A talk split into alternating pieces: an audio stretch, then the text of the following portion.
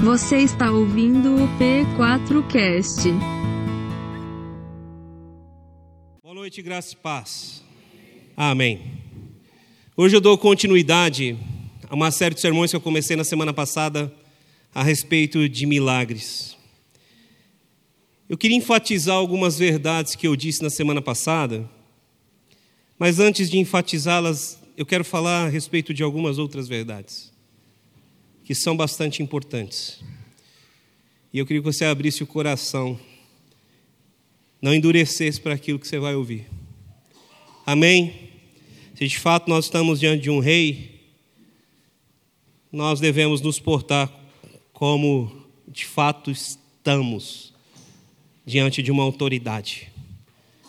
O Rei dos Reis e Senhor dos Senhores, onde Jesus entra e Ele está aqui, ele deve ser adorado, reverenciado. Eu tenho visto uma postura muito difícil da igreja nos últimos tempos. Uma falta de entendimento de quem de fato é Jesus Cristo. E Jesus é Deus. Eu acho que a gente muitas vezes tem arrumado bastante desculpa para não se posicionar. E é por isso que eu creio que tem sido tão difícil pregar sobre milagres.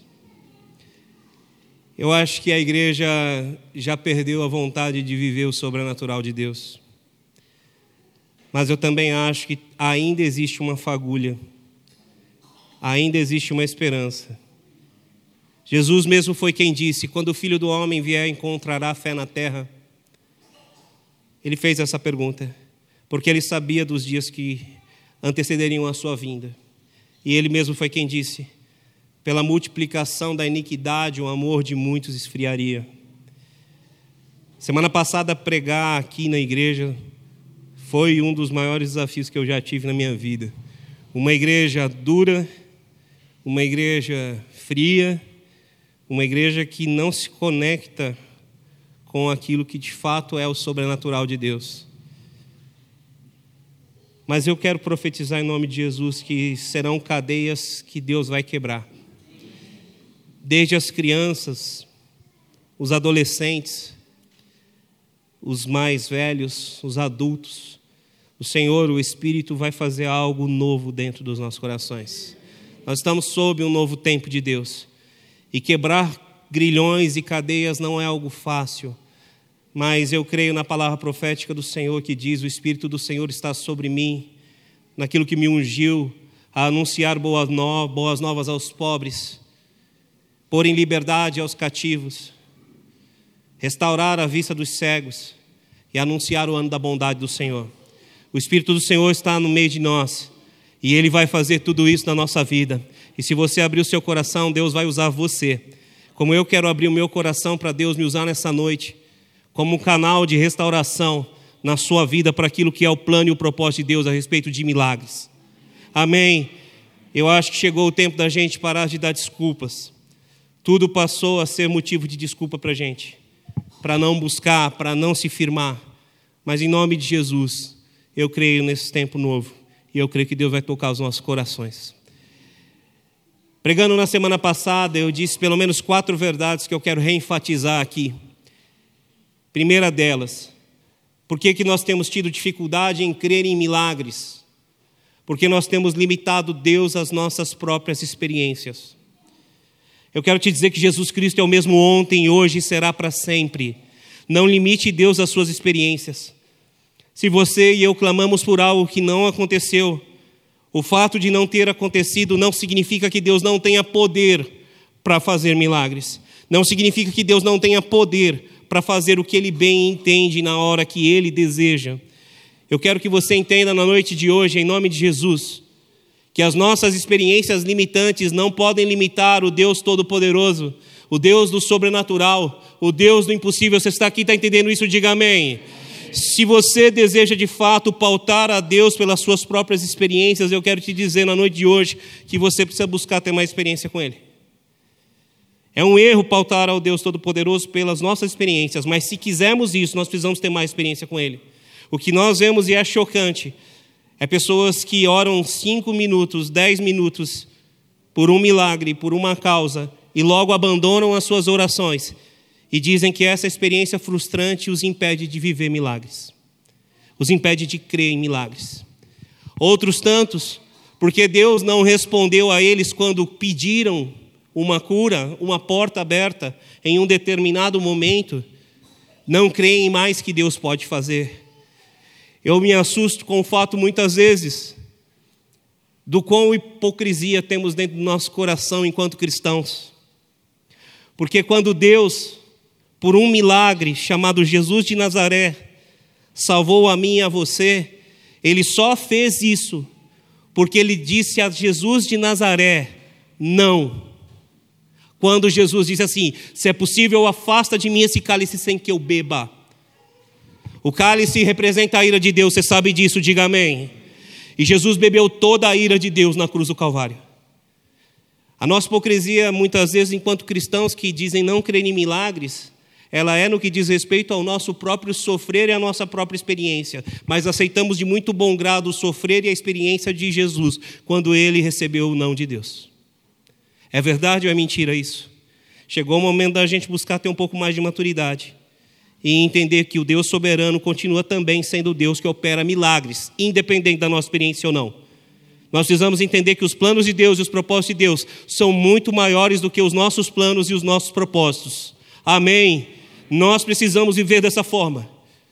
Nós falamos isso e eu falo com propriedade, porque eu sou um daqueles que clamou a Deus um dia e esperou um milagre de provisão de Deus, um milagre de cura, e Deus não trouxe.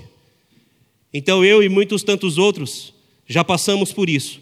Mas em nome de Jesus eu quero te dizer que essa experiência não pode limitar quem Deus é. Ontem eu conversava aqui com a Edna, esposa do pastor Rubem, e o pastor Rubem faleceu no ano passado. Alguns dias depois nós perdemos o Samir. E tanto eles quanto nós oramos muito por uma cura. Tanto eles quanto nós clamamos por uma cura. E tanto eles quanto nós não vimos essa cura. Assim como Eliana, também que está aqui na noite de hoje, clamou por uma cura, melhor dizendo, até por duas ou três curas, porque ela perdeu seu marido, sua sogra e o seu pastor. Nós oramos e clamamos e as curas não vieram. Quantos aqui já passaram por isso? E conversando com a Eliana, desculpe, conversando ontem com a Edna, eu falava para ela, quando eu leio o Salmo 139, Edna, verso 14, e eu vejo lá que Deus nos formou de maneira maravilhosa, e Ele nos amou de maneira assombrosa, eu consigo apenas entender que Deus ama tanto essas pessoas que não estão mais no meio de nós, que em sua soberania ele as tomou para si. E eu conversava com ela e disse assim: Você imagina, Edna, que nós amamos tanto essas pessoas que não aceitamos a separação. Mas Deus amou tanto a nós todos que aceitou ser separado do seu unigênito quando carregou o meu e o seu pecado. Quando nós queremos mensurar o amor de Deus pelo nosso amor, nós falhamos. Porque nós muitas vezes temos a dificuldade de aceitar o não de Deus pelos nossos próprios padrões. Mas nós precisaríamos elevar os nossos padrões aos padrões de Deus e entender que dele, por ele e para ele são todas as coisas. Você pode ter certeza de uma coisa, querido: você pode amar demais pessoas aqui nessa terra, mas você jamais amará mais do que a Deus. Deus amou tanto a cada um de nós que nos formou, que Ele entregou o próprio filho dele para morrer em uma cruz. Você tem noção disso? Então, as nossas experiências não podem limitar quem Deus é. Você que está aqui na noite de hoje, presencialmente ou me ouvindo através do YouTube ou do podcast, do P4Cast, você precisa de um milagre de Deus. Você e eu precisamos de um milagre de Deus. E vamos precisar outras tantas vezes quanto for. Milagres de cura, milagres de provisão, portas abertas. Então nós precisamos nos posicionar. As nossas experiências não podem limitar o Deus vivo. Amém? Deus é soberano, Deus é amoroso e é Pai dos Espíritos. E todos quantos forem espírito, os espíritos que ele quiser requisitar de volta a sua presença na eternidade, assim ele o fará. E nós precisamos aprender que nosso amor não se compara ao amor de Deus. Como C.S. Lewis diz, nosso branco não é o branco de Deus. Nosso cinza não é o cinza de Deus. Então não podemos querer mensurar o justo Deus com os nossos padrões de justiça e clareza. Você entende isso? Diga amém. Preste bastante atenção nisso que é fundamental. Não limite Deus às suas experiências. Segunda coisa que eu quero te lembrar, não deixe a sua falta de memória limitar o milagre que Deus quer fazer na sua vida. Deus um dia te salvou, querido, e esse é o maior milagre que Ele podia fazer. Ele te tirou do império das trevas e te trouxe para o reino do Filho do seu amor. Você recebe isso no seu coração? Esse é o maior de todos os milagres, a salvação. Esse milagre Deus fez. E por que é um milagre? Porque seria absurdamente improvável um Deus todo santo, todo justo, todo poderoso, ousar acreditar em nós, uma raça caída mas ele, contra todas as probabilidades, fez aquilo que deveria fazer enquanto pai amoroso. Não negando o seu próprio amor e justiça, deu o seu filho como prova de amor, mas este mesmo dar trouxe justiça com a sua morte na cruz. Jesus satisfez as justas exigências de Deus, pagando o preço pelos nossos pecados. Então, a tua salvação e a minha salvação deveria ser comemorada por nós como o maior dos milagres que Deus já fez. Não há festa nos céus para um cadeirante que anda. Não há festa nos céus para um mudo que fala. Não há festa nos céus para um morto que ressuscita. Mas há festa nos céus quando um pecador se arrepende. Há celebração quando um pecador se arrepende. Então traga a sua memória, a começar pela sua salvação para te trazer esperança de que novos milagres Deus ainda fará na sua vida. Amém. Jesus foi quem disse: Eu vim trazer vida e vida em abundância. Vida em abundância é a vida de Deus em mim e em você. Vida em abundância viver tudo que Jesus trouxe para nós, vivermos nessa terra e ainda na eternidade. Você crê nisso? Diga amém. Tudo que Jesus tem para nós nessa terra é a abundância daqueles homens e mulheres que governam sobre o seu espírito, sobre sua alma, sobre seu corpo. É a abundância daqueles que são dirigidos pelo Espírito Santo. É a abundância daqueles que se lembram de que Deus é o mesmo ontem, hoje e sempre, e para sempre o será. Você crê nisso? Diga amém. A falar de milagres, você precisa trazer à memória o que te dá esperança. Paulo vai dizer em Filipenses 1,6 que aquele que começou a boa obra, ele é fiel e justo para concluí-la, para aperfeiçoá-la. Deus começou uma boa obra chamada salvação na sua vida, e Ele é fiel e justo para o meio desse caminho todo que você passar aqui. Ele cumpre obra por obra, tempo por tempo, milagre por milagre, salvação por salvação, restauração por restauração. Por isso você precisa voltar a crer. Deus não mudou. Quem tem mudado é a igreja. Quem tem mudado somos nós. Terceira coisa que eu quero que você lembre: limitar a Deus as nossas próprias experiências e não lembrar das coisas grandes que Deus já fez, a começar pela nossa salvação, é um passo à porta da incredulidade. E deixa eu te dizer, só teve uma coisa que impediu Jesus de fazer milagres: a incredulidade. No Evangelho de Mateus, capítulo 13, verso 58, como já pregado na semana passada, você vai encontrar Jesus lá na sua cidade dizendo o evangelho a respeito de Jesus, que não pôde Jesus fazer ali muitos milagres. Três verdades que precisam ser ditas. Se você pautar a Deus pela sua experiência, simplesmente por ela, vai chegar os momentos em que Deus não vai fazer o que você quer. Vai chegar os momentos em que Deus não vai fazer o que você deseja, e isso aponta para a soberania de Deus, e não porque ele deixou de ser Deus de milagres. Você entende isso? Diga amém. Se você não entender isso, não trazer para a sua vida, se você não lembrar daquilo que Deus já fez, você está um passo da incredulidade. E se houver incredulidade, é aí que Deus não vai operar mesmo.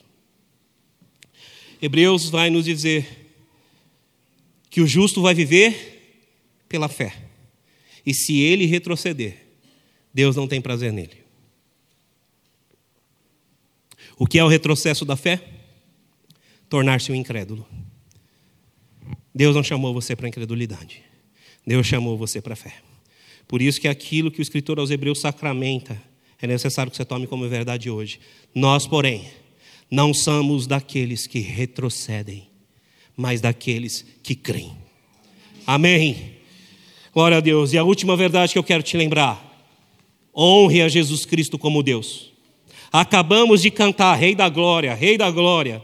Parece que nós estamos cantando para a rainha da Inglaterra, para o rei Henrique, para o rei Felipe, para o rei João. Você não está cantando Rei da Glória para um Deus humano, para um, para um rei humano. Você está cantando Rei da glória, para o Rei dos reis e Senhor dos senhores, aquele que pode nessa noite estender o seu cetro de justiça e abrir portas onde não há, estender o seu cetro de justiça e trazer cura no meio da enfermidade, estender o seu cetro de justiça e fazer milagres de provisão na sua vida. Você está diante do Rei. Não diminua Jesus, não se acostume com Ele.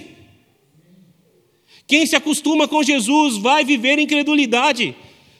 Quem acha que Jesus é simplesmente aquele que morreu na cruz para salvar a nós, se quem se acostuma com Jesus a ponto de dizer que ele é somente o Filho de Deus que veio aqui tirar os pecados do mundo, vai perder a oportunidade de viver a bênção de saber que Jesus é Emmanuel, Deus conosco. Você tem a oportunidade de ter Deus na sua vida sempre que ora. Primeiro, pela pessoa do Espírito Santo que está em você. Segundo, porque quando dois ou mais se reúnem no nome dele, lá ele está. Você crê nisso? Diga amém. Então você tem uma oportunidade durante a semana, mesmo sozinho, lá no seu quarto, buscando a Deus em secreto, de ter Deus na sua vida, habitando você na pessoa do Espírito Santo. E quando nós nos reunimos em comunidade assim, ou quando o marido, mulher e seus filhos se unem em oração, é uma promessa, Ele está presente. Nós só ficamos afastados do Rei e da presença divina quando nós escolhemos nos acomodar no meio da incredulidade. Ponha Jesus no lugar devido. Você crê nisso? Diga amém. O título do sermão dessa noite é Aprenda a Viver um Milagre. Nós precisamos aprender a viver um milagre. Porque eu acredito que existe um mistério por trás dos milagres que nós precisamos reconhecer. Todo milagre tem propósito. Todo milagre glorifica a Deus. Então, se a gente quer viver de fato uma vida de milagre, a gente precisa aprender. Nós vamos hoje olhar para o maior milagre do Novo Testamento, o maior milagre que Jesus fez, aquele que é conhecido como a ressurreição de Lázaro. O Evangelho de João, capítulo 11, você já pode ir abrindo. Dos versos de 1 a 53, vai falar sobre a ressurreição do irmão de Marta e Maria. Vá abrindo, por favor.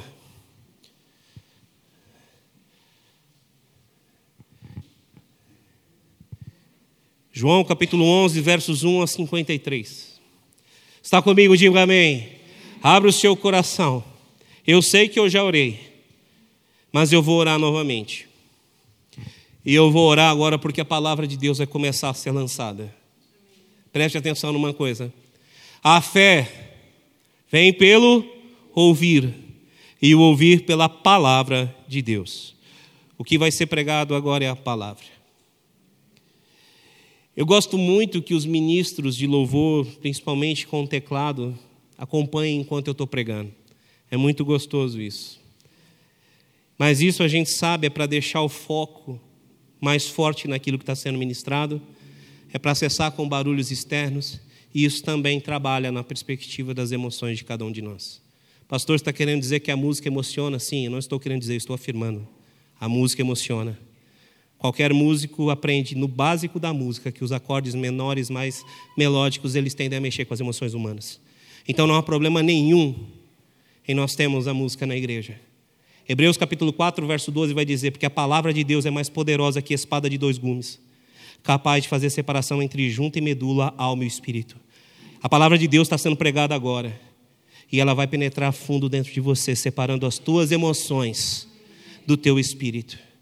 E ela vai aprofundar dentro de você.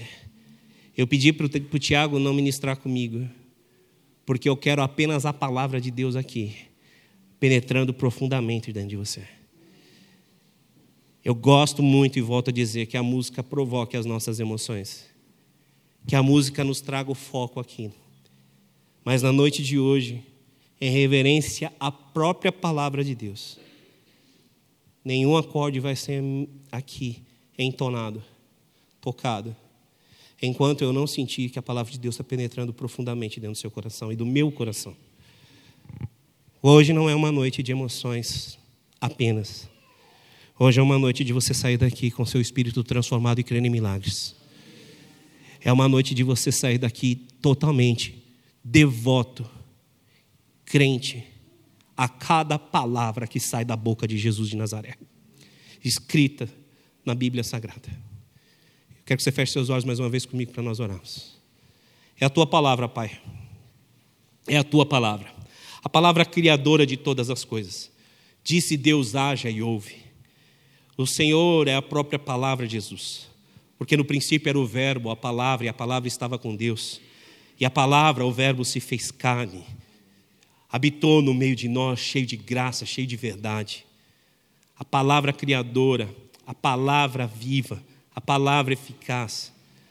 A Bíblia vai dizer a teu respeito que da tua boca, Senhor, sai uma espada, e essa espada é a palavra de Deus que profundamente toca os nossos corações, nossas almas, nosso espírito. Que essa palavra toque profundamente aqui, em nome de Jesus, a cada um de nós hoje. E que a gente saia daqui transformado. Cada um dos que estão aqui presencialmente, dos que estão assistindo pelo YouTube, dos que estão ouvindo através do P4Cast, não importa. Que a tua palavra alcance o propósito para o qual ela está sendo lançada a partir de agora. Em nome de Jesus oramos. Amém. João capítulo 11, verso 1 em diante. Havia um homem chamado Lázaro, ele era de Betânia do povoado de Maria e de sua irmã Marta.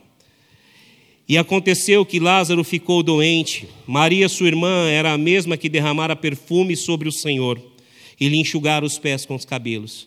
Entre as irmãs de Lázaro, perdão, então as irmãs de Lázaro mandaram dizer a Jesus: Senhor, aquele a quem amas está doente. Ao ouvir isso, Jesus disse: Essa doença não acabará em morte é para a glória de Deus, para que o Filho de Deus seja glorificado por meio dela. Jesus amava Marta, a irmã de Lázaro. No entanto, quando ouviu falar que Lázaro estava doente, ficou mais dois dias onde estava. Depois disso, disse aos seus discípulos: Vamos voltar para a Judéia. Estes disseram: Mestre, há pouco os judeus tentaram apedrejar-te, e assim mesmo vais voltar para lá? Jesus respondeu: O dia não tem doze horas? Quem anda de dia não tropeça, pois vê a luz deste mundo. Quando ainda de noite, quando anda de noite tropeça, pois nele não há luz. Depois de dizer isso, prosseguiu dizendo-lhes: Nosso amigo Lázaro adormeceu, mas vou até lá para acordá-lo. Seus discípulos responderam: Senhor, se ele dorme, vai melhorar. Jesus tinha falado de sua morte, mas seus discípulos pensaram que ele estava falando simplesmente do sono. Então lhes disse claramente: Lázaro morreu. E é para o bem de vocês que estou contente por não ter estado lá para que vocês creiam. Mas vamos até ele. Então Tomé, chamado Dídimo, disse aos outros discípulos: Vamos também para morrermos com ele. Ao chegar, Jesus verificou que Lázaro já estava no sepulcro havia quatro dias. Betânia distava cerca de três quilômetros de Jerusalém. E muitos judeus tinham ido visitar Marta e Maria para confortá-las pela perda do irmão.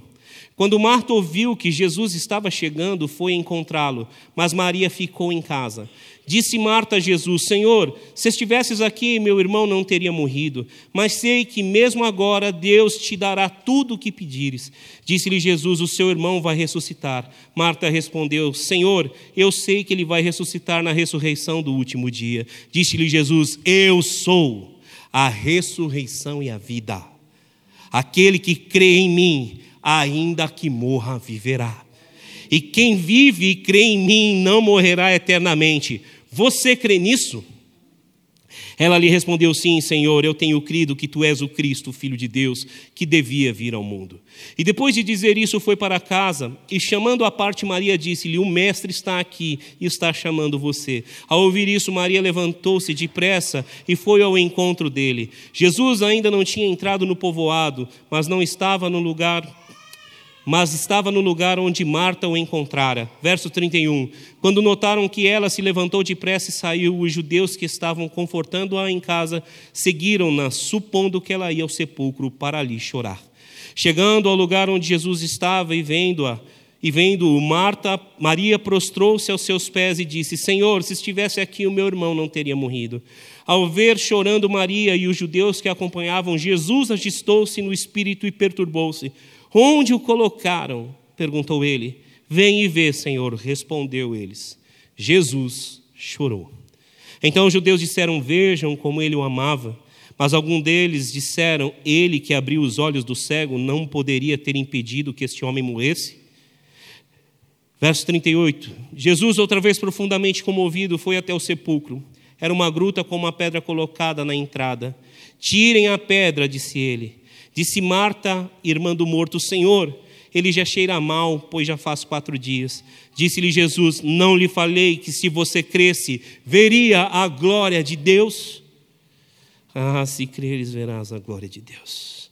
Então tiraram a pedra. Jesus olhou para cima e disse: Pai, eu te agradeço porque me ouviste. Eu sei que sempre me ouves, mas isso, disse isso por causa do povo que está aqui, para que creia que tu me enviaste. Depois de dizer isso, Jesus bradou em alta voz: Lázaro, venha para fora. Bendito seja o Senhor.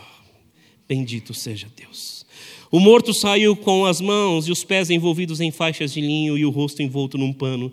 Disse-lhe Jesus: Tirem as faixas dele e deixem-o ir. Muitos dos judeus que vindo visitar Maria, vendo o que Jesus fizera, creram nele, creram nele. Mas alguns deles foram contar aos fariseus que Jesus tinha feito. Então os chefes dos sacerdotes e os fariseus convocaram uma reunião no sinédrio. O que estamos fazendo? perguntaram eles. Aí está esse homem realizando muitos sinais miraculosos. Se o deixarmos, todos crerão nele, e então os romanos virão e tirarão tanto o nosso lugar como os da nossa nação. Então um deles, chamado Caifás, que naquele ano era o sumo sacerdote, tomou a palavra e disse: Nada sabeis. Não percebeis vós que é melhor que morra um pelo povo e que não pereça toda a nação? Então, e ele não disse isso de si mesmo, mas sendo o sumo sacerdote naquele ano, profetizou que Jesus morreria pela nação judaica. E não somente por aquela nação, mas também pelos filhos de Deus que estão espalhados para reuni-los num só povo. E daquele dia em diante resolveram tirar-lhe a vida. Até aqui. Esse, como eu disse, é o maior milagre que Jesus operou no Novo Testamento. Eu diria que é o maior escrito nas escrituras que nós temos acesso. João mesmo vai dizer que se todos os milagres que Jesus fez tiverem sido escritos em, uns, em livros, esses livros não caberiam em todo o mundo. E eu não creio de forma alguma que João está exagerando. Eu creio que Jesus fez muitas coisas que não tinham nem condições de ser narradas. Mas daquelas que estão expressas e escritas, esse é o maior milagre. Jesus já havia ressuscitado outras pessoas. Jesus ressuscitou o filho de uma viúva no cortejo fúnebre. Jesus ressuscitou a filha de Jairo. Mas essa ressurreição ela é muito especial. E por isso é o maior milagre. E por que ela é especial?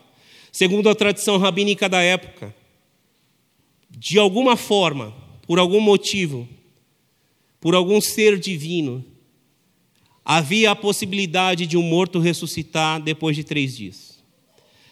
Um anjo poderia conduzir o espírito de volta ao corpo. Alguma coisa poderia acontecer. Então, na tradição, eles criam. Pode haver um milagre de ressurreição, até três dias. Mas um milagre de ressurreição depois do quarto dia, só Deus pode fazer. Um anjo não pode fazer, um profeta não pode fazer, ninguém por ação divina pode fazer, a não ser o próprio Deus. Está entendendo? Diga amém. Quando Jesus ressuscita Lázaro, dois propósitos são cumpridos com a ressurreição desse homem.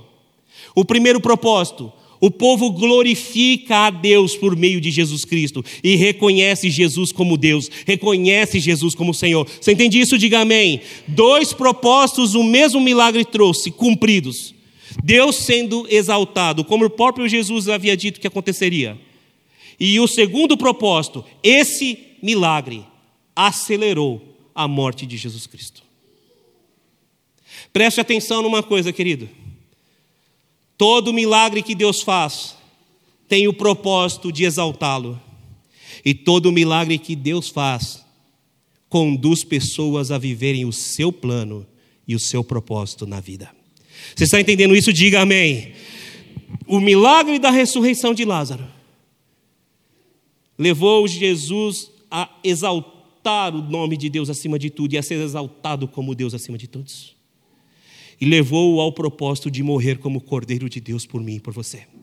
Isso é tão forte, mas tão forte, que se você pegar a pessoa que está profetizando a respeito da morte do Cristo, que é Caifás, ele não está simplesmente falando palavras alheias, aleatórias. Ele está fazendo uma profecia, mesmo sendo ele um dos algozes do Senhor. Porque quando Deus quer, querido, cumprir o seu plano e o seu propósito, até mesmo aqueles que cooperam para o mal de alguém, na realidade estão cooperando para cumprimento da vontade de Deus. Você está entendendo a profundidade que há nesse texto? Esse é o maior milagre por vários fatores. Dentre eles, porque Deus usou a boca de um homem que iria condenar o seu próprio filho à morte, para declarar que a morte do seu filho era pela salvação da nação judaica e pela salvação e reunião de todos os filhos de Deus de todas as eras. Olha o poder que há na ressurreição desse homem. Olha o poder que há no milagre.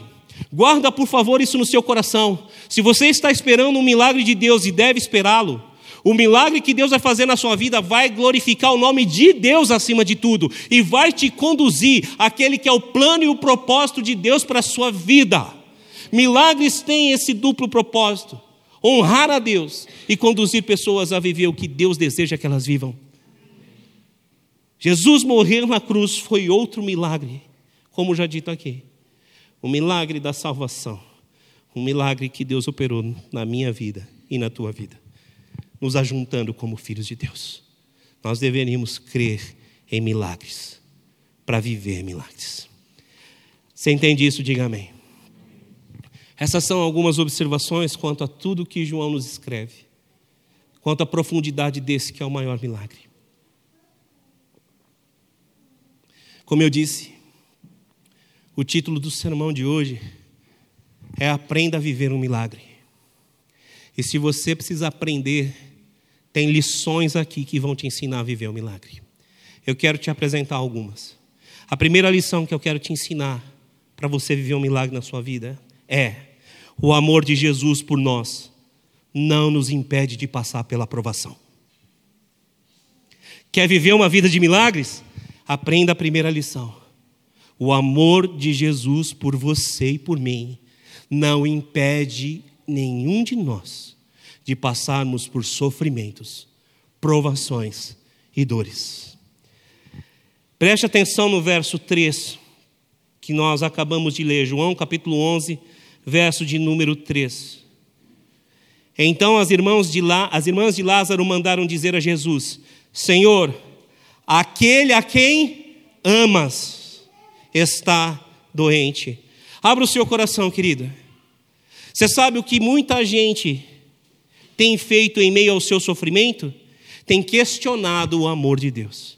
Se Jesus me ama, se Deus me ama, por que é que esse milagre não acontece? Por que é que está doente? Por que é que está sofrendo? Por que é que morreu? Por que é que perdeu? Por que é que a porta não abriu? O primeiro grande milagre que você precisa sofrer na sua noite e nessa vida é uma transformação de mentalidade. Por que transformação de mentalidade? Porque é injusto com Deus você pensar que você não é amado por Ele, simplesmente porque algo ainda não aconteceu na sua vida. Você está entendendo? Diga amém.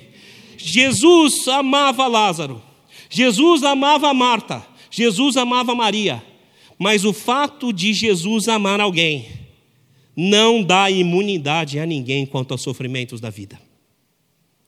O fato de ser amado por Deus não faz com que nós não soframos. No seu batismo, Evangelho de Mateus capítulo 4, Evangelho de Mateus capítulo 3, 4 é a tentação no deserto.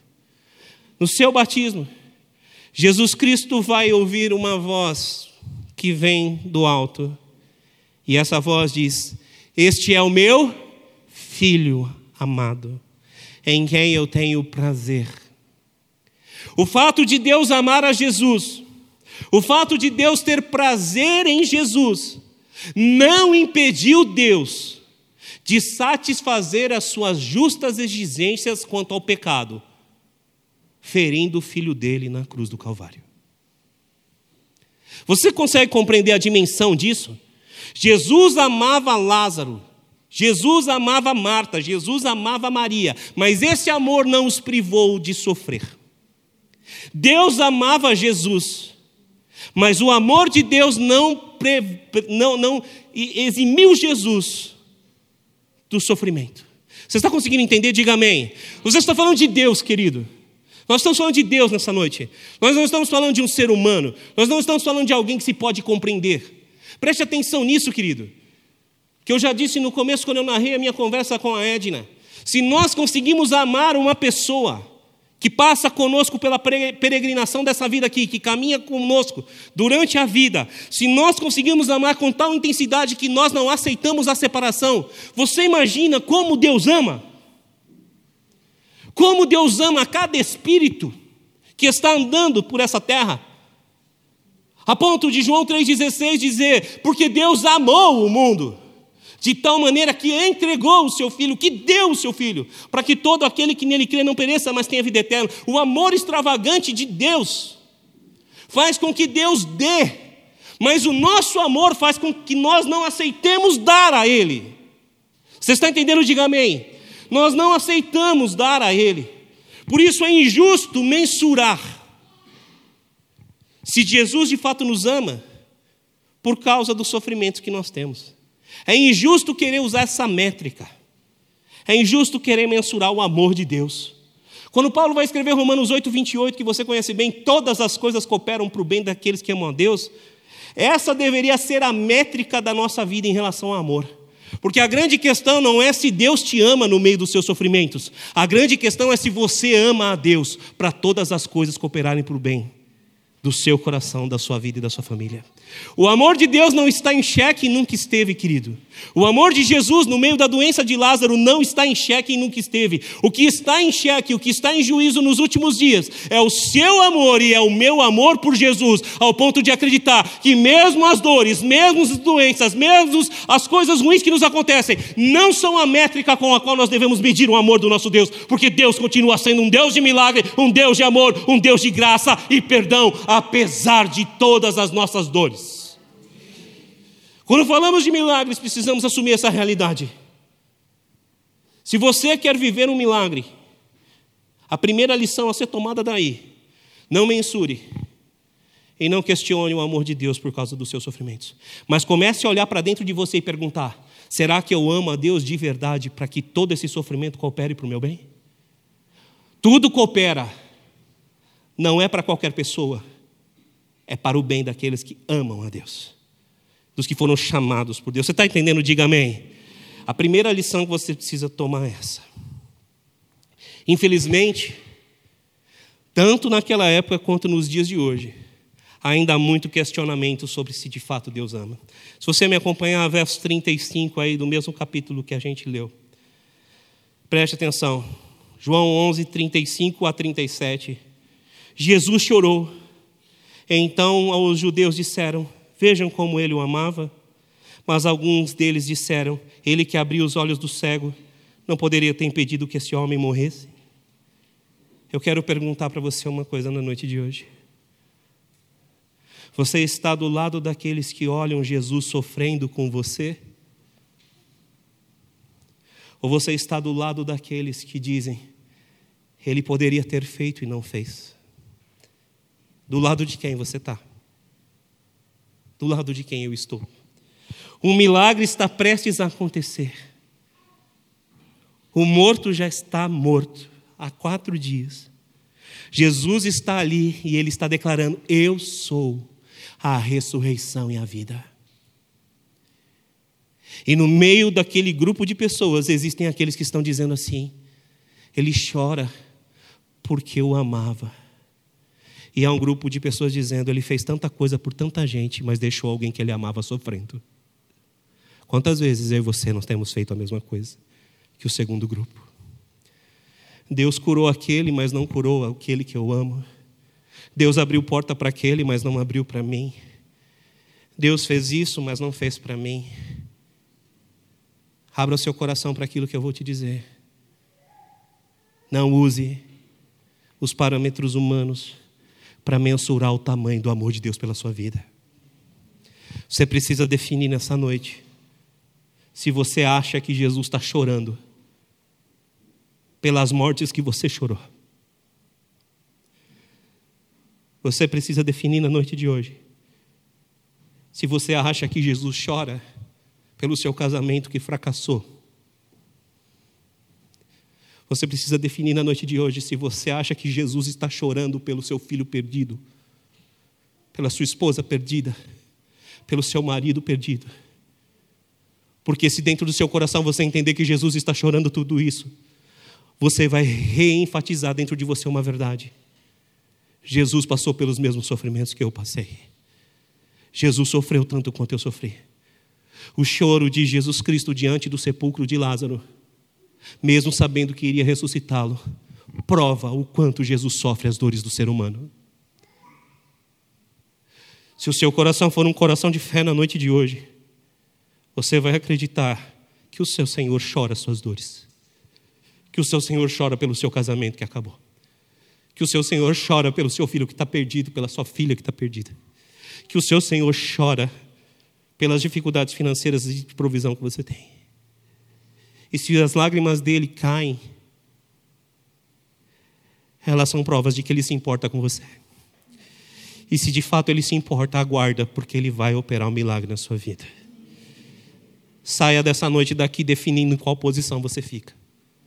Se daqueles que creem que Jesus se compadece de nós porque sofreu como nós, ou se você fica daqueles que estão dizendo, ele podia ter feito e não fez.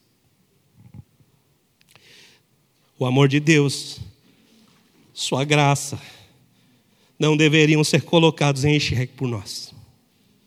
É pesado demais pregar sobre milagre por conta disso. Estamos pautando as nossas experiências como parâmetro para definir se Deus é Deus ou não. E quando fazemos isso, nós ficamos do lado daqueles que dizem: curou tantos, fez por tantos. Mas esse aqui, ó, ele deixou. O Espírito Santo de Deus está aqui na noite de hoje. E a palavra está sendo lançada como espada poderosa nesse momento aqui. Ela está profundamente te tocando lá na alma. Ela está separando a tua alma do teu espírito. E o teu espírito na noite de hoje quer clamar a Jesus por misericórdia, mas a tua alma vai gritar assim: não tem mais jeito, mas Jesus está aqui, porque Ele chora por você, porque Ele ama você, porque Ele deseja fazer um milagre na sua vida, e você precisa decidir se você vai ouvir a sua alma que grita, ou o Espírito Santo Consolador, que está docemente te falando: filho, Ele tem compaixão, filha, Ele tem compaixão, e Ele sofre por você, Ele chora por você. E Ele tem poder para operar na sua vida, mesmo que ainda não chegou o momento do milagre acontecer, não significa que Ele não fará o um milagre. A primeira lição da noite é essa. Quer viver uma vida de milagres? Não pense que o fato de ser amado te priva do sofrimento. E se está sofrendo, não pense que Ele não se importa porque ele está chorando por toda a dor que tem dentro de você. Pastor, para com isso. Ninguém pode fazer com que Jesus chore, Jesus é Deus. Efésios capítulo 4, lá no verso de número 29 e 30. Paulo vai nos dizer assim: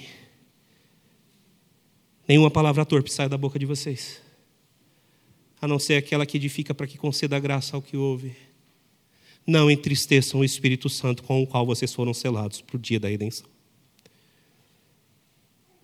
Se é possível, é entristecer o Cristo ao ponto dele chorar. Se é possível entristecer o Espírito Santo ao ponto dele lamentar as nossas dores e perdições. saiba que Deus não está nem um pouco feliz com o seu sofrimento. Ele vai tocar você. Ele vai operar na sua vida um milagre. Se creres, verás a glória de Deus. Que o Espírito Santo te desperte para crer. A segunda lição que nós precisamos tomar daqui. Se o sofrimento está aumentando, se as dores estão aumentando, se tudo está parecendo impossível, saiba que todas as impossibilidades vão se curvar ao nome de Jesus. Abra o coração também para essa questão, para essa lição que esse grande milagre nos ensina. João 11, versos 4 a 6, leia comigo novamente. Preste atenção. Ao ouvir isso, Jesus disse: Essa doença não acabará em morte, é para a glória de Deus, para que o Filho de Deus seja glorificado por meio dela. Jesus amava Marta, a irmã de Lázaro, a irmã dela e Lázaro. No entanto, quando ouviu falar que Lázaro estava doente, ficou mais dois dias onde estava. Depois disse aos seus discípulos: Vamos voltar para a Judéia. Eu li o verso 7 também, até aqui só. Agora leia os versos 11 e 14 comigo, por favor.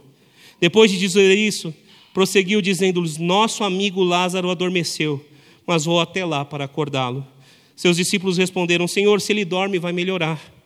Jesus tinha falado de sua morte, mas seus discípulos pensaram que ele estava falando simplesmente do sono. Verso 14: Então lhes disse claramente: Lázaro morreu. Presta atenção no que eu estou pregando aqui, querido irmão. Se você acha que as coisas estão ficando piores, você tem clamado por um milagre, tem pedido a Deus um milagre, e tudo está piorando.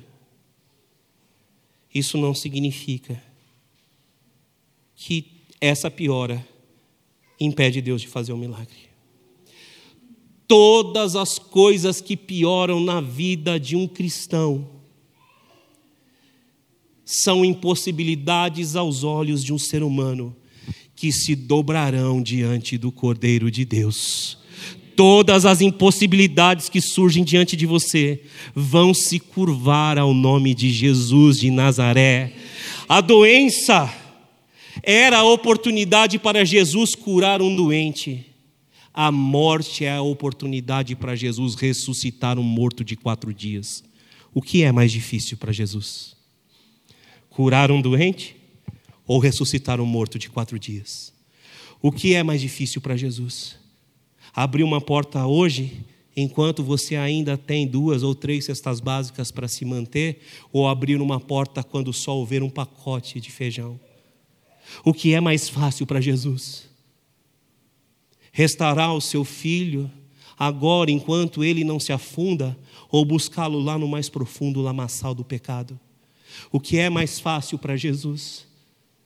Restaurar a sua vida, mesmo em meio às suas dores e sofrimentos, porque você ainda acha que não tem jeito e que talvez não vai ter mais tempo para você, ou lá a hora que você achar que não tem mais tempo, Deus te dizer: Eu ainda tenho muita estrada para você e eu estou restaurando a sua vida. O que é mais fácil para Jesus, querido? Eu vou te dizer: nada é impossível para Jesus. Quanto mais difíceis as coisas ficam, abra o seu coração Quanto mais impossíveis as coisas ficam aos olhos humanos, mais as impossibilidades ainda se converterão e se dobrarão diante do nome de Jesus. Não desista. Jesus disse: essa enfermidade não é para a morte. E Lázaro morreu como assim? De fato não era para a morte. Porque Jesus tem poder para ressuscitar. Você está entendendo? Diga amém. As dificuldades da, da tua empresa financeiramente não são para fechar, são para você aprender a ter fé e orar, interceder ainda mais e crer naquele que te chamou. As dificuldades do seu casamento são ainda mais possibilidades de um grande milagre que Deus pode operar na tua vida e no teu casamento. Qual é a posição que você vai escolher tomar? Porque está difícil, não vai ter jeito. O que é impossível para Deus? Será que nós estamos dentre aqueles que olham quando Jesus diz assim: Filho, os teus pecados estão perdoados. E eles dizem: Quem é esse para perdoar pecados? E Jesus tem que lhes dizer: O que é mais fácil? Dizer: Os teus pecados estão perdoados, ou levanta, toma o teu leite e anda. Para que saibam que o Filho do Homem tem poder para perdoar pecados. Eu te ordeno: levanta, toma o teu leito e anda. E aquele homem se colocou diante de todos em pé, curado, restaurado e saudável. O que é mais difícil para Jesus, querido? O que é mais difícil para Jesus? Nada é difícil para Ele. E o que é mais fácil para Ele? Nada. Porque não há impossibilidade que resista ao nome dEle. Onde está o teu coração? Onde está a tua fé? Naquilo que as tuas mãos podem fazer, que as tuas palavras podem fazer, ou em cada palavra que sai da boca dele? Lázaro não saiu do túmulo por conta de algo que não fosse uma palavra de Jesus. Sai para fora. Basta uma palavra dele. E as impossibilidades se prostram. Agora você tem fé para ver isso? As lições desse milagre nos apontam. Será que a gente quer aprender a depender da palavra de Deus? Basta uma. Será que você vai chegar na sua casa declarando: Eu e a minha casa serviremos ao Senhor?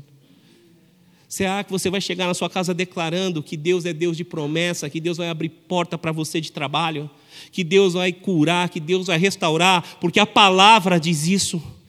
Guarda o seu coração. Para nós, muitas vezes, não tem faltado fé, tem faltado Bíblia, tem faltado palavra de Deus, porque a fé vem pelo ouvir e ouvir pela palavra. Quanto maior for a sua dificuldade, mais você tem que se alimentar da palavra. Está entendendo? Diga amém. Guarda isso no seu coração. O que antes era uma oportunidade de curar um doente, Jesus transformou na oportunidade de ressuscitar um morto que já estava fedendo há quatro dias. Abra o seu entendimento. Guarda a tua vida para que o diabo não te roube dos milagres que Jesus quer fazer. Você entende? Diga amém. Terceira lição que devemos aprender: cuidado com a oscilação entre a fé e a razão. Cuidado com essa oscilação. Se você quer viver uma vida de milagres, se você quer viver um milagre de Deus, você precisa decidir nessa noite ou você vai viver de fé, ou você vai viver de razão. Querido, hoje tudo é uma desculpa para não vir na igreja. Tá frio, não vou à igreja. Tá calor, não vou à igreja. Tem gente em casa, não vou à igreja. Tudo tem se tornado motivo de não frequentar a igreja. Eu vou te dizer uma coisa. O grande problema não é a ausência de frequência na igreja. O grande problema é que tudo, tudo é motivo para as pessoas oscilarem no seu comprometimento com Deus. Tudo é motivo. Você sabe qual é o maior problema do voluntariado na igreja? Eu estou trabalhando, eu não largo o trabalho. Eu tenho compromissos de família, eu não largo o compromisso de família eu tenho contas para pagar, eu não deixo de pagar contas, mas na hora de abrir mão de ministério, de deixar de ofertar e cuidar da igreja, todo mundo faz assim, ó, rapidinho. É uma oscilação que a gente vive hoje dentro da igreja que é absurda. Como se servir a Deus fosse algo que você de fato estivesse ofertando a Deus. Eu tenho que te dizer uma coisa, abre o seu coração. Servir a Deus é um privilégio. Ter uma igreja aberta para você ouvir a palavra é um privilégio. Para eu ouvir a palavra é um privilégio e nós deveríamos nos esforçar mais para servir a Deus e para estar dentro da igreja do corpo de Cristo ouvindo. É uma oscilação que eu assusto com isso. Tudo é motivo para deixar as coisas de Deus, principalmente quando a gente vai na perspectiva da razão. Ah, servir a Deus lá no ministério infantil, ah, não, não dá para eu fazer isso agora, porque eu não tenho tempo, mas gasta tempo rodando aquele negócio de Instagram, que é uma beleza. Ah, servir a Deus lá no louvor não dá para mim porque eu não consigo chegar na igreja. É todo é motivo para parar de servir. Tudo é motivo para oscilar. Bastou ter problema financeiro, ah, não vou dizimar esse mês. Quando você deveria dizimar mesmo com problema financeiro. Quando você deveria fazer o que é certo mesmo quando tudo não está bem. Deus deixou de ser digno de honra por acaso? A igreja deixou de ser um lugar onde nós congregamos e desfrutamos de comunhão, de espaço? Eu não quero fazer dessa pregação um desabafo, mas dentro dela eu tenho que te dizer: se você ficar tendendo para a sua mente, você não vai ver os milagres de Deus na sua vida. Se você ficar tendendo para a sua razão, você não vai ver milagre na sua vida. Bill Johnson vai dizer no seu livro O Poder da Mente Transformada: a mente é uma excelente serva, mas uma péssima mestre. A mente, no sentido de racionalizar. Eu uso muito essa frase a respeito do cérebro enquanto órgão, e já ouvi ela nos próprios estudos das neurociências. O cérebro é um péssimo mestre, mas um ótimo servo. Tua mente é para te servir teu cérebro é para te servir.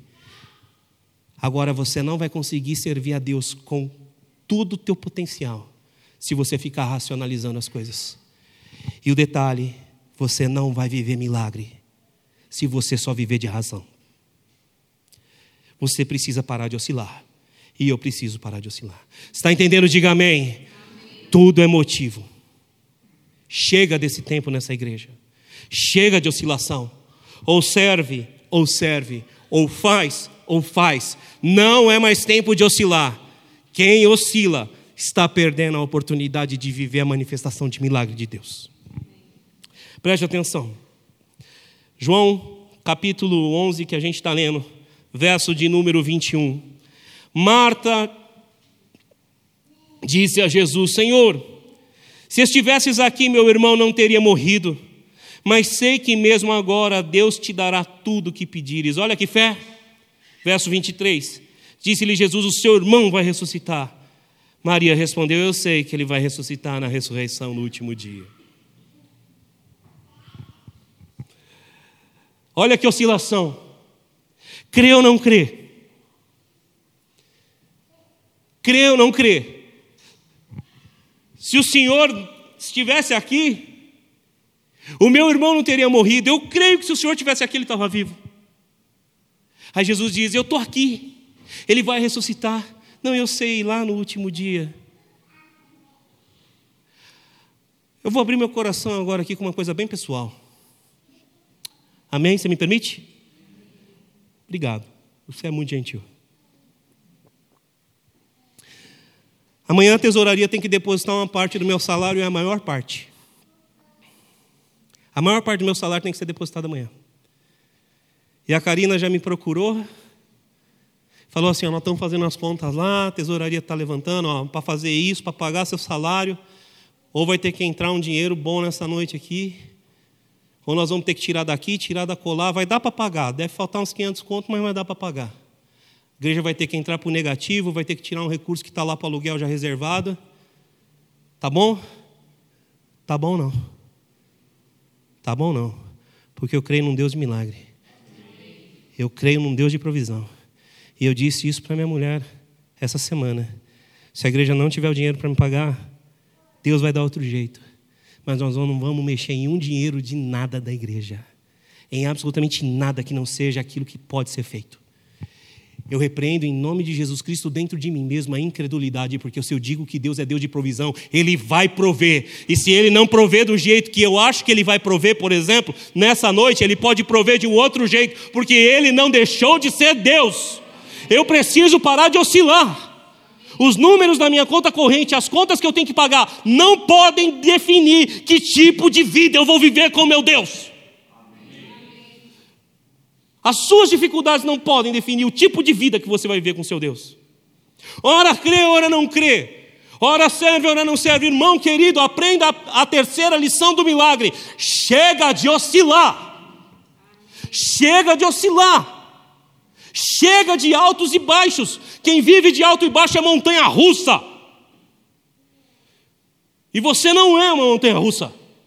Muito pelo contrário, as montanhas têm que sair da sua frente, porque se você crer de todo o teu coração, dirá ao monte: aparta-te daqui para colar, e o monte vai sair. Você não é para subir monte e descer monte, você é para mandar monte sair da frente. Guarda no seu coração, quer viver uma vida de milagre? Creia no agir sobrenatural de Deus, porque enquanto eu estou pregando agora, Deus pode estar me suprindo a necessidade lá na minha casa, no meio da minha casa, no meio da minha família, porque Ele não deixou de ser Deus. Amém. Amém. Guarda o seu coração.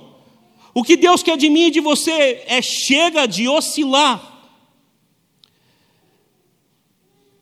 Não oscilamos apenas na questão mental mas oscilamos na questão dos tempos. Preste atenção na fala de Maria. Se tivesses aqui, meu irmão não teria corrido. Para onde ela está apontando? Para o passado.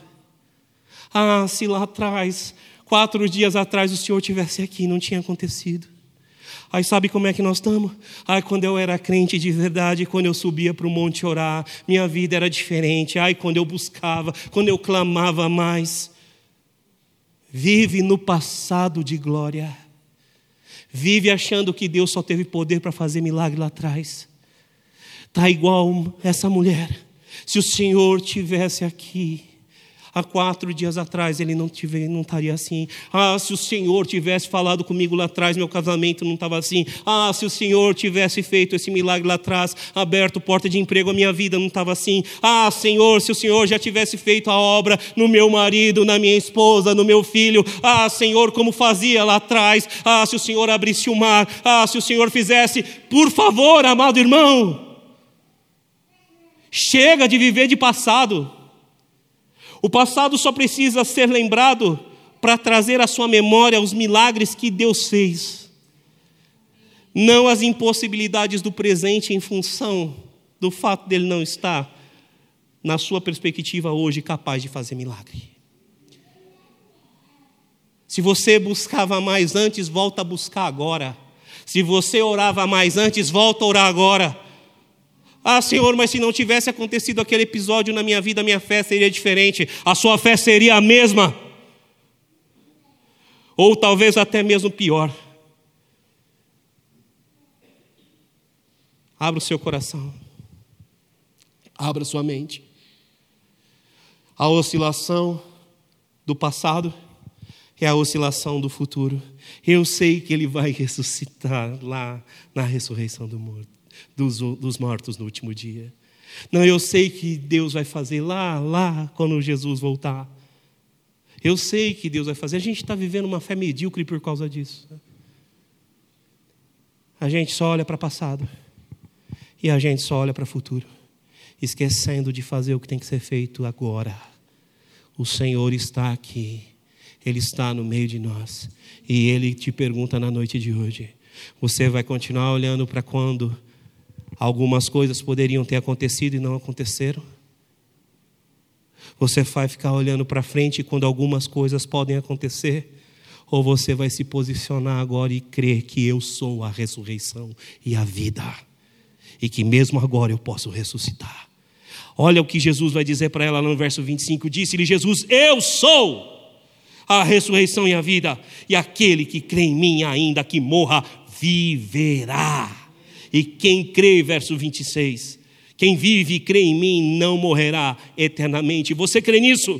Verso 27, ela respondeu: Sim, Senhor, eu tenho crido que tu és o Cristo, o Filho de Deus, que deveria vir ao mundo.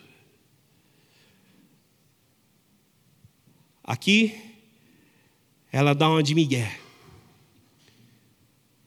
como muitos de nós dão. Jesus pergunta: Você crê que eu posso ressuscitar? Eu creio que tu és o Cristo. Talvez você só tenha isso para dizer. E eu quero te dizer que isso já é o suficiente para você viver uma vida de milagres. Ela disse: Eu creio que tu és o Cristo. O que, que ela quis dizer? Eu sei que você pode fazer sim. Ela não teve coragem de dizer, mas aqui ela entendeu diante de quem ela estava. Você lembra do que você tem que fazer? Traz Jesus como Deus para sua vida. Na visão do vale de ossos secos, Ezequiel capítulo 37, Deus pergunta ao profeta: Pode esse vale de ossos secos tornar a viver? O profeta não diz que sim e nem diz que não. O profeta diz: Tu sabes. E qual é a resposta de Deus para ele? Profetiza, filho do homem. Talvez você tenha dúvida se Deus pode fazer um milagre na sua vida. Agora, nunca fique em função do seu passado, dizendo que se Deus tivesse entrado com providência não iria acontecer o que aconteceu. Não fique em função do seu futuro, dizendo que vai acontecer num período distante. Diga assim: Eu creio que Jesus é o Filho de Deus, é o Messias, ele pode fazer o que ele bem entender. Eu creio em ti. Eu creio que tu podes. Está entendendo? Diga amém. Essa é a terceira lição. Não oscile. Não oscile. Se você deseja viver uma vida de milagres, para de dar desculpa. Eu gosto de uma frase que diz: Quem é bom em dar desculpa, não é bom em mais nada. Para de dar desculpa. Mas eu só quero ser feliz, para de dar desculpa mas eu só quero crescer, para de dar desculpa. Mas eu só quero descansar, para de dar desculpa.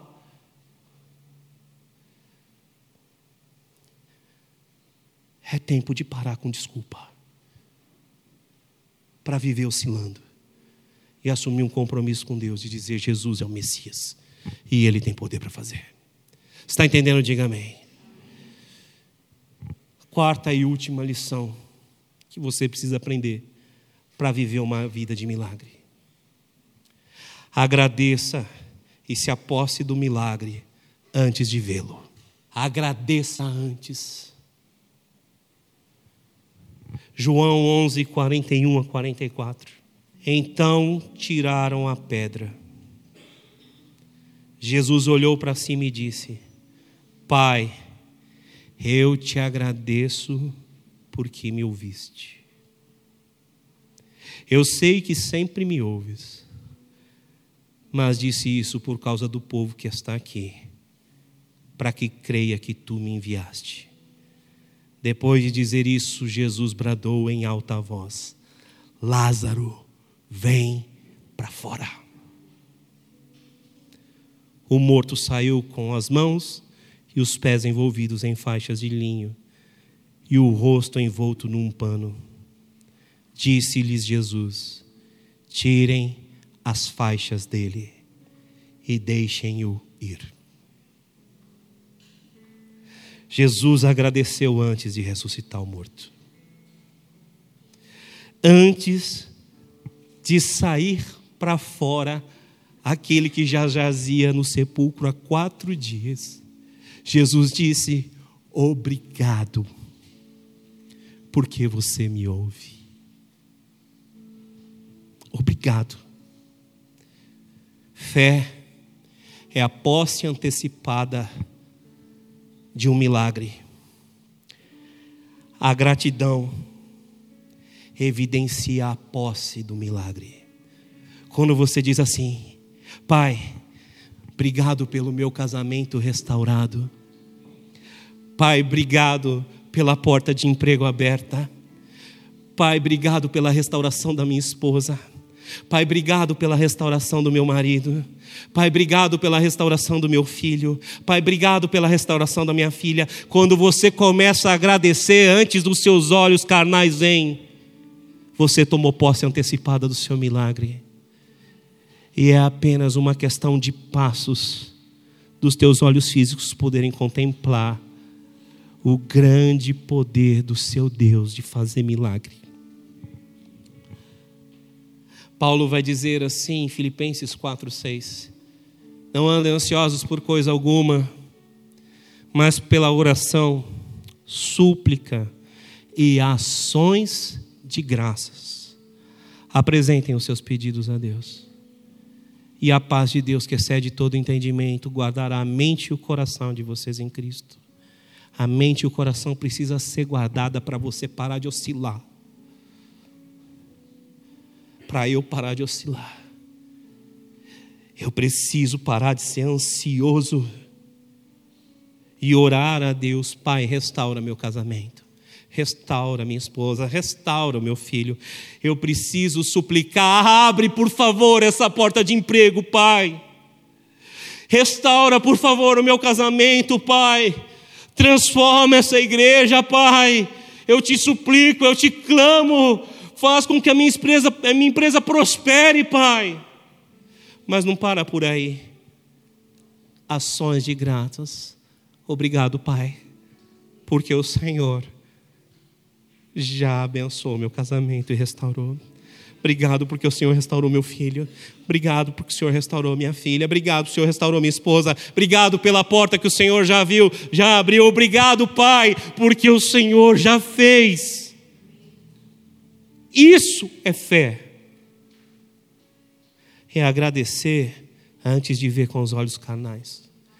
Eu sempre digo, tudo que acontece conosco através dos cinco sentidos acontece mas há coisas que estão acima dos cinco sentidos. Há uma transcendência ao sobrenatural de Deus. Eu trato mentes, cérebros, emoções de pessoas. Mas o que Deus quer fazer aqui contigo nessa noite é te colocar acima da mente, é te colocar acima do cérebro, é te colocar acima do que os olhos podem ver, do que os ouvidos podem ouvir, porque os olhos não viram, os ouvidos não ouviram e não chegou ao coração de nenhum de nós aquilo que Deus tem preparado para aqueles que o amam. Novamente, a questão não está se Deus te ama, mas sim se você ama Deus, para entrar naquilo que Ele preparou para você. A começar pela salvação adentrando pelo caminho da abundância que Deus tem e terminando da glorificação maravilhosa do último dia, quando Jesus há de vir. Quando definitivamente os nossos olhos serão enxugados de toda lágrima quando os nossos entes queridos ressuscitarão com o corpo glorificado e se juntarão a nós em uma grande celebração de graça, alegria e amor, chamada as bodas do Cordeiro, quando todos nós nos assentaremos à mesa celestial para desfrutar do banquete da noiva com o noivo. Mas ainda no tempo de hoje nessa terra, o noivo está te abençoando. Noiva minha, amada minha, desejada minha, igreja minha, eu quero abençoar, eu quero curar, eu quero restaurar, eu quero fazer milagres no meio de vocês. Não mensurem o meu amor, não mensurem o meu amor, diz o Senhor. Não limitem o meu amor em função dos seus sofrimentos. Não limitem o meu amor. O Senhor quer falar profundamente contigo. Não limita o amor dele pela tua vida. Agradeça pelo que ele já deu. Toma posse pela fé. Toma posse pela fé. Abra o coração. O que vai ser visto pelos teus olhos carnais precisa ser gerado dentro de você, no secreto. Os milagres que você quer ver têm que ser gerados dentro de você, no secreto, porque a promessa é: aquele que não duvidar no coração verá o milagre dos montes saírem da frente. O que você quer contemplar com os olhos gera dentro do secreto, gera dentro de você. E a ferramenta para isso é a gratidão. Você entende isso? Diga amém. E eu vou finalizando aqui. Há uma parte humana em todo milagre. Há ah, sim. João 3,16. Deus amou o mundo de tal maneira que deu o seu único filho. Esse é o milagre. Para quê? Para que todo aquele que nele crê É necessário crer para ser salvo, essa é a parte humana. Ele faz um milagre, você crê. João 1, verso 12. E a todos quanto nele creram, e a todos que a ele receberam, deu-lhes o que? O direito de serem chamados filhos de Deus. O direito de serem chamados filhos de Deus é o milagre que veio do Senhor, mas a posse é a parte humana de receber Jesus como Salvador. Vocês são salvos pela graça. Efésios 2:6. Mediante a fé. Deus dá a graça. E nós precisamos ter fé. E até mesmo nisso Deus colocou uma medida de fé em cada um de nós. Paulo vai dizer lá em Romanos, capítulo 12, verso de número 3. Ninguém tenha de si mesmo uma medida muito elevada, mas sim uma medida equilibrada, mediante a medida de fé que Deus deu a cada um. A fé e a graça vêm dele, mas se ele deu a fé, essa porção no teu coração, você precisa se apossar dela e crer para a salvação, que é o primeiro milagre. João 11, leia comigo, 38 a 41, eu vou ler a parte A do verso 41. Jesus, outra vez, profundamente comovido, foi até o sepulcro. Era uma gruta com uma pedra colocada à entrada. Tirem a pedra, disse ele. Disse Marta, irmã do morto: Senhor, ele já cheira mal, pois já faz quatro dias. Disse-lhe Jesus: Não lhe falei que se você cresce veria a glória de Deus? Então tiraram a pedra. Até aqui. Jesus está ali para fazer o um milagre. Mas ele está dizendo aos seres humanos: tirem as pedras. Deus quer remover de dentro de você, fazendo um milagre hoje todo espírito de incredulidade na sua vida. Deus quer ressuscitar dentro de você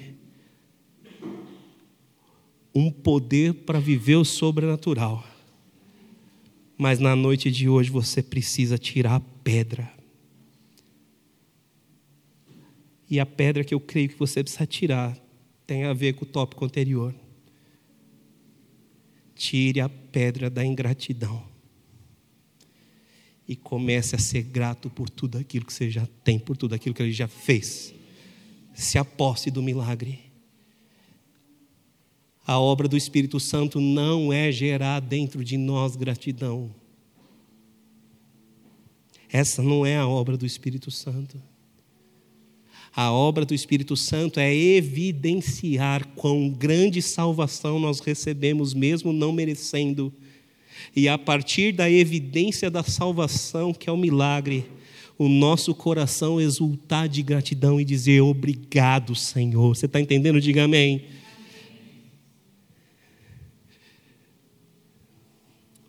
Deus está aqui nessa noite para dizer que você tem que fazer o que é a sua parte para viver uma vida de milagres. No verso 44, a parte D do verso, Jesus vai dizer: tirem-lhe as faixas.